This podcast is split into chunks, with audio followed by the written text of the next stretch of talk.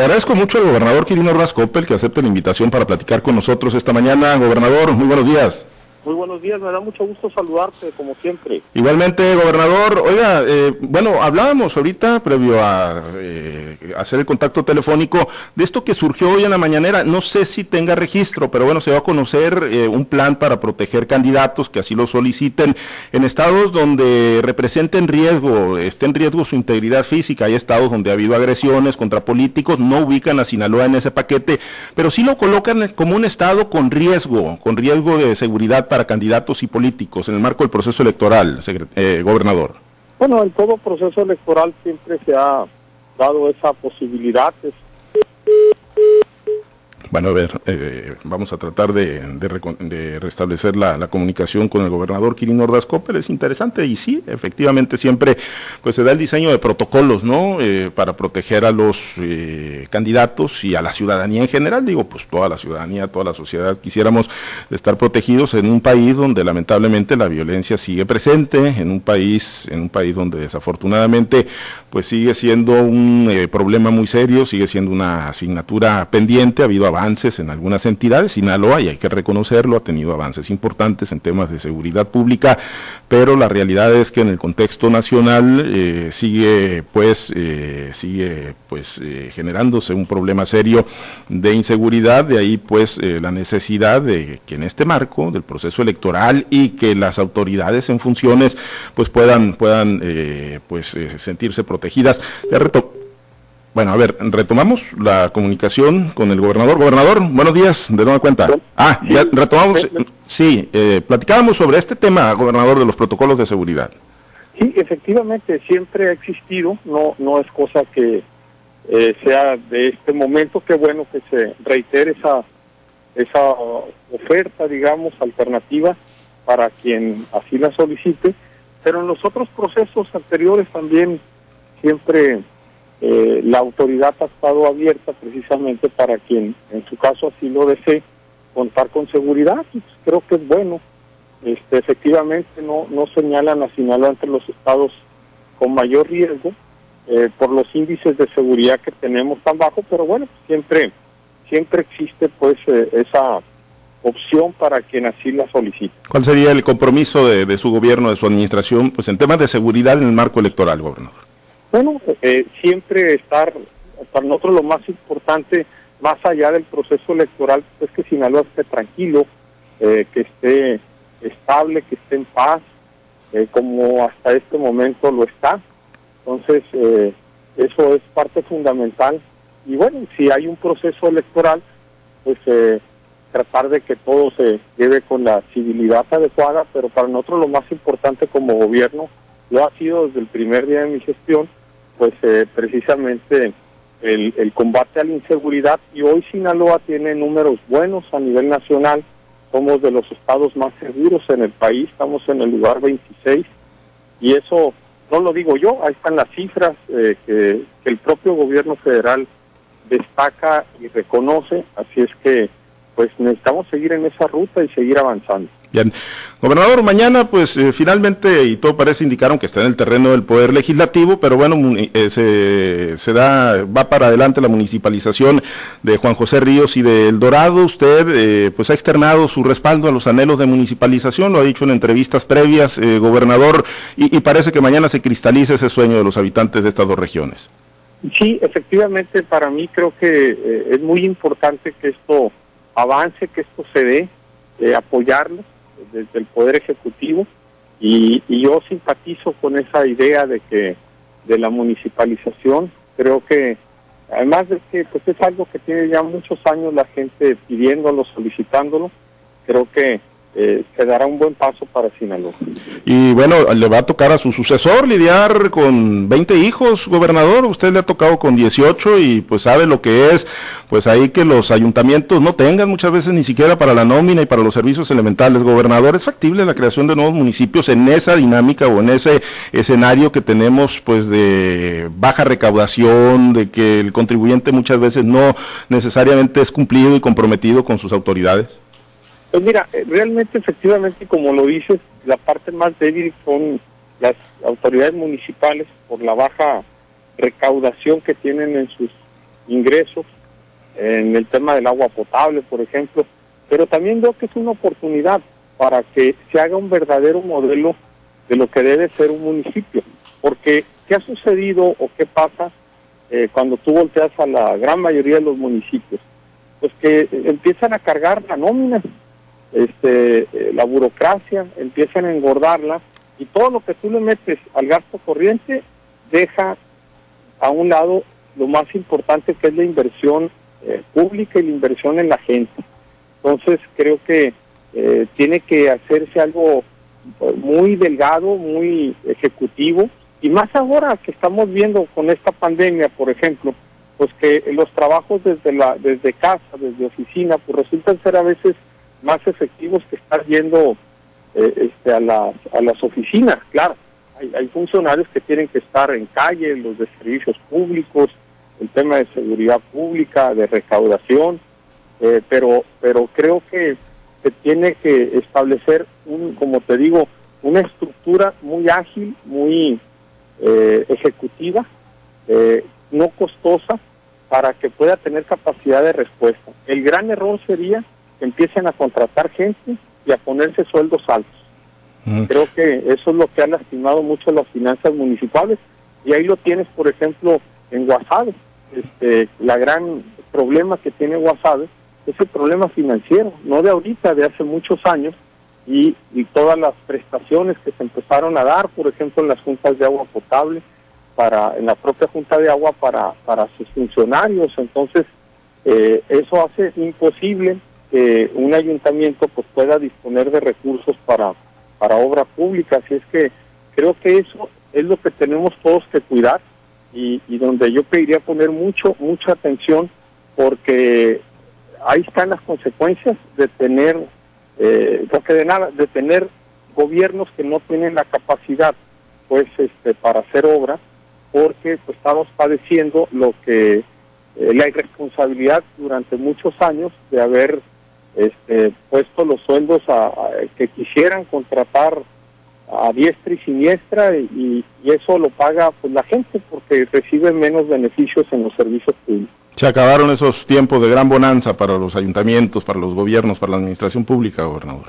Pues es que se deben de acabar, o sea, porque ya luego es muy difícil quitarlos, ya que agarran, las haces, los empiezas a basificar eh, y empiezan a allá vengan gobiernos y se llegan unos y se van otros y vuelven otros y ellos siguen y qué bueno, pero pero es este no hay criterios realmente muy sólidos, serios para pues para que eso se dé. Entonces, eh, la creación de nuevos municipios es importante, es el reflejo de, de una necesidad pues para, para tener mejor respuesta, pero no debemos permitir que eh, se engorden, porque lo peor de todo es, es como te digo, empiecen a disponer al gasto corriente y y ahí se pierde lo, el buen espíritu con el que se está haciendo el que eh, se reconozca y se apoye eh, la creación de nuevos municipios. Bien, eh, pues bueno, por lo pronto mañana, mañana va a salir ya con la voluntad política expresada por la mayoría de las fuerzas que están representadas en un Congreso que va a quedar desmantelado mañana también, gobernador, va a estar en la cancha del legislativo, 30 diputados por lo menos es lo que se ha dicho, podrían salir eh, de su curul, en dejar eh, su diputación local para ir en pos de nuevas aventuras político-electorales, gobernador, y en su gabinete, pues como se dice, no hacen mal los quesos, también se le están yendo varios funcionarios, gobernador. Sí, a ver, bueno, pues eso es decisión ya de cada quien, de la invitación que reciban de los partidos. Y, bueno, ciertamente, como bien lo decía ahorita, son los tiempos electorales. Para eso hay suplencia. Y bueno, pues eh, así quien decida irse a participar, pues lo van a reemplazar. Quien, quien, este, quien tiene esa, esa este, espacio de suplente. Pero en el caso nuestro, el gobierno del Estado sí, se han ido varios, eh, me han manifestado otros más que dejarán el cargo. Y bueno, pues yo les agradezco mucho el que hayan participado en mi administración y, que hayan entendido qué es lo que, cuál, cuál era mi política y es mi política de estar en la calle, de atender a la gente, de ser sencillos y de entrarle a los medios, porque el medio es una oportunidad para esto, para poder platicar con la, con la gente y y sobre todo pues que sepan cómo piensa y cómo siente uno y cómo hay que dar atención a los problemas. Y bueno, eh, confirmadas las últimas que se han estado manejando con insistencia, gobernador Ricardo Madrid sale de la Secretaría de Desarrollo Social, con Sueta de la dirección del DIF, Salvador Reynosa de la dirección de Vivienda. Sí, efectivamente, este, son eh, este Irma Tirado también. Irma Tirado. Que se va. Eh, y no sé si hay algunas otras más eh, que entre el día de hoy y mañana sucedan, así es que estamos atentos. Recibiendo. Y haremos los reemplazos de manera inmediata. ¿Recibiendo currículums o ya hay reemplazos? ¿Eh? Sí, bueno, pues este tenemos ya las alternativas, estamos revisándolas, viéndolas y, y lo importante, bueno, pues que entre gente con los perfiles. Ya estoy en la última etapa de, de gobierno, así es que tampoco es bueno improvisar, sino tener a la gente que tenga ya la, la experiencia y, el conocimiento de las áreas. Y si bien son derechos, como usted lo dice, ¿no? Que tienen pues los funcionarios y los políticos y quienes se dedican a esto a buscar nuevos escenarios de participación, gobernador, en el último tramo de, una administración eh, como la suya, ¿qué, sentimiento le genera, gobernador? ¿De tener un sentimiento de, abandono, de que están brincando del barco, algunos de pues, ellos? ¿Qué, ¿Qué, sentimiento le genera? Yo he estado preparado para esto, este, sé lo que es estar y lo que es no estar soy secretario de Finanzas, este, y, bueno, efectivamente, eh, lo que uno debe tener claro, siempre desde el primer día de tu gobierno, es que esto es temporal. Lo malo es cuando los políticos se la creen y piensan que es eterno, que llegaron para siempre.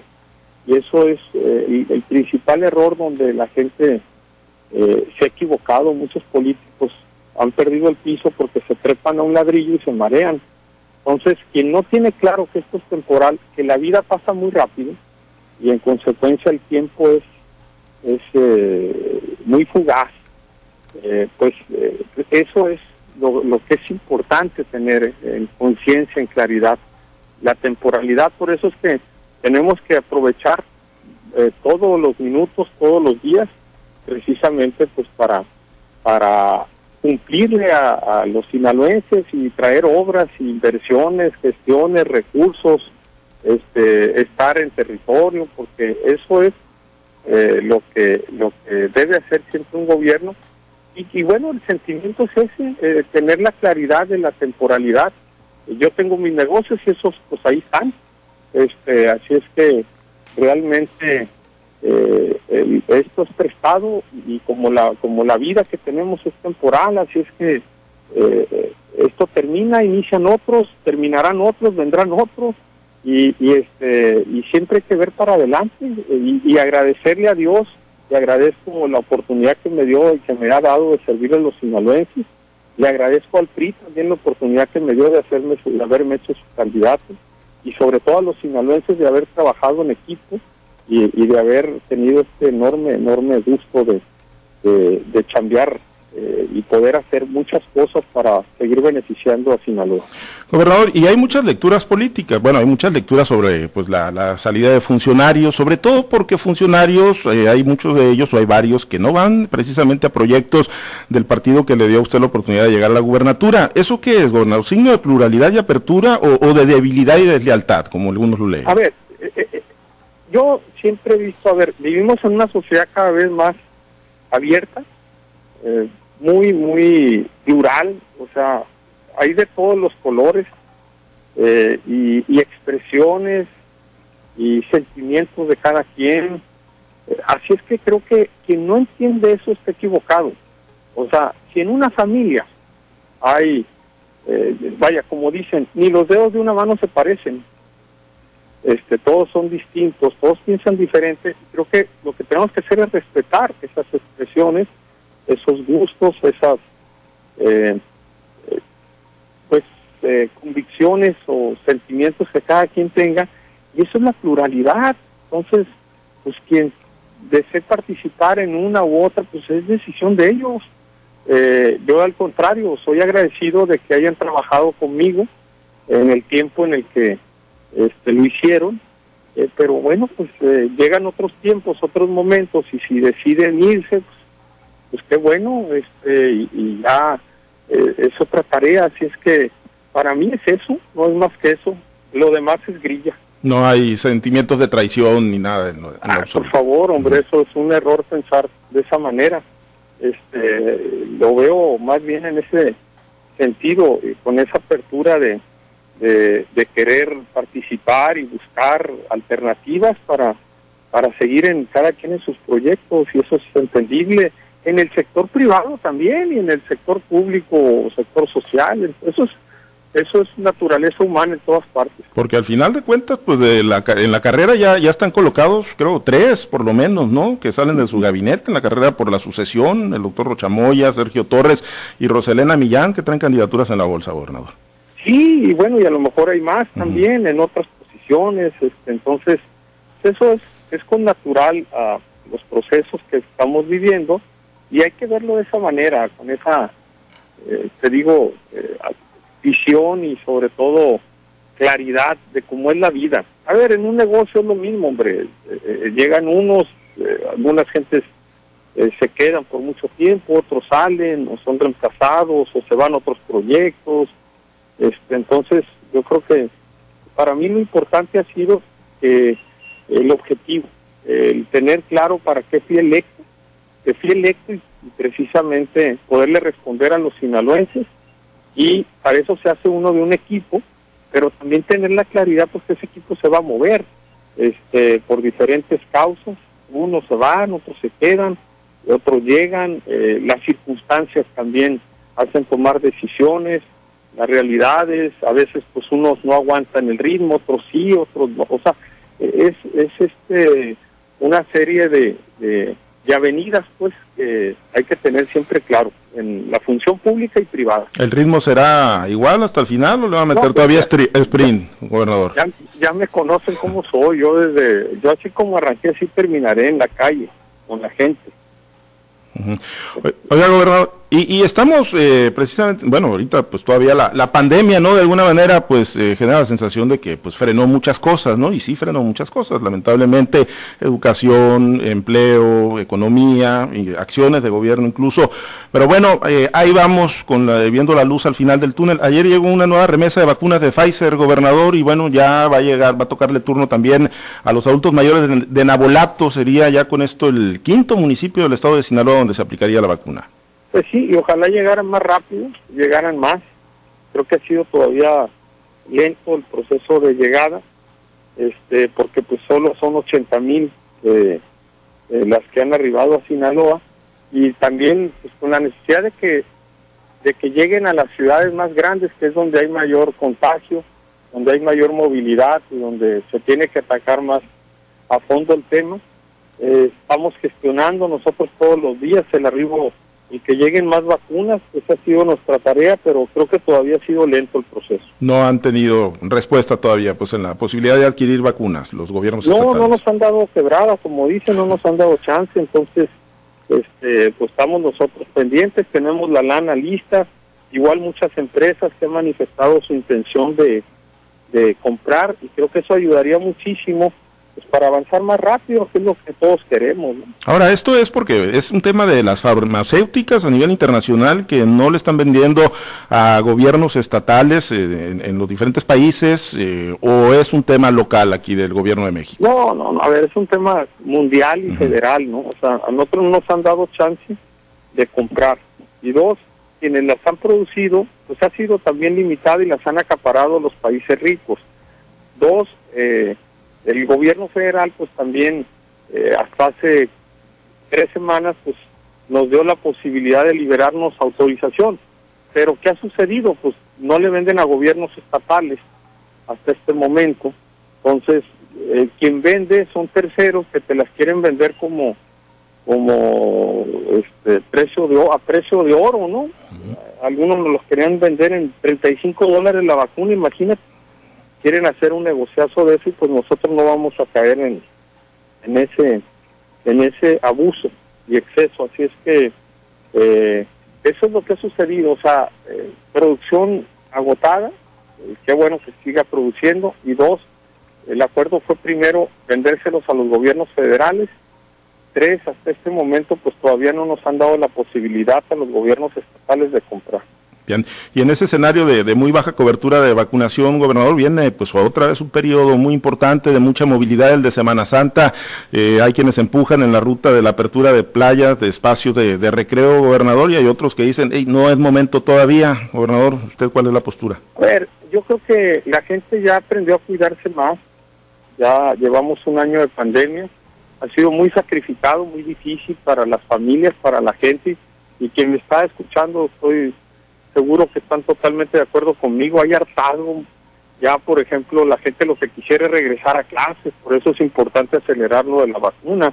Este, ni hay el aprovechamiento suficiente y además eh, algo que realmente ha sido muy difícil para para muchas eh, para muchas mamás, para muchas familias, pues tener a los hijos en casa y aprender a estudiar desde ahí, eh, muchas mujeres trabajadoras, entonces ha sido realmente muy, muy, muy traumático, muy difícil este encierro. Entonces, eh, sí creo que eh, pues necesitamos eh, avanzar mucho más rápido para que para poder liberar, ir liberando todo esto. El tema de playas está en la cancha, ah. la decisión está en la cancha de, la decisión individual. Yo creo que, ah, te decía, que con relación a las playas, yo soy partidario de que se abran, están abiertas. En Mazatlán, por ejemplo, que es el principal destino turístico. Este, los fines de semana va muchísima gente a las playas, eso no ha elevado los contagios. Creo que lo único que tenemos que hacer sí es fortalecer más las medidas de prevención para que la gente se cuide, pero también tenemos que entender que las playas es, respirar aire puro, es estar en convivencia, eh, hay que hay que ser cuidadosos nada más de de los protocolos, pero yo sí soy partidario de que se abran las playas. Pero por ejemplo, Mazatlán, digo, pues ahí la gente, la mayoría va y se instala en hoteles, gobernador en cuartos, pero usted ha recorrido, por ejemplo, Bellavista, ha recorrido otros balnearios donde la gente está palmo con palmo, pegaditos, acampando día y noche. Sí, sí, bueno, pues este, pero está, pero no, pero eso tampoco ha elevado los contagios. También vamos a los números, no se han elevado los contagios, se han mantenido estables.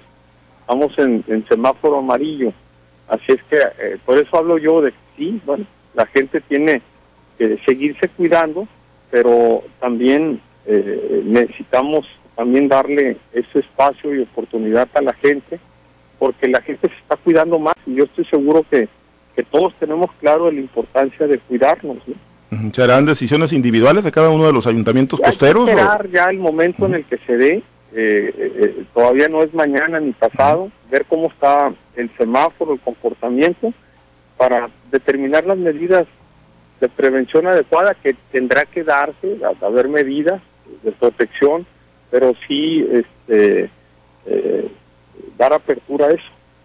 Bien, Gobernador, pues eh, se reporta el síndico de Juan José Ríos, precisamente, ah. dice agradecerle, dice Jaime Heredia, agradecerle al gobernador por el apoyo que tiene con la creación del municipio de Juan José Ríos, el pueblo está muy contento con el apoyo brindado, pues con todo uso ahí le compartimos el mensaje, gobernador, usted ha estado cuántas veces, muchas veces, ¿no? En Juan José Ríos, eh, porque de lo que se quejaban, pues era del abandono institucional o gubernamental, ¿no? Y bueno, pues eh, tenemos registro de, de muchas giras, visitas y proyectos que se han ejecutado ahí, por lo menos durante la presente administración, gobernador.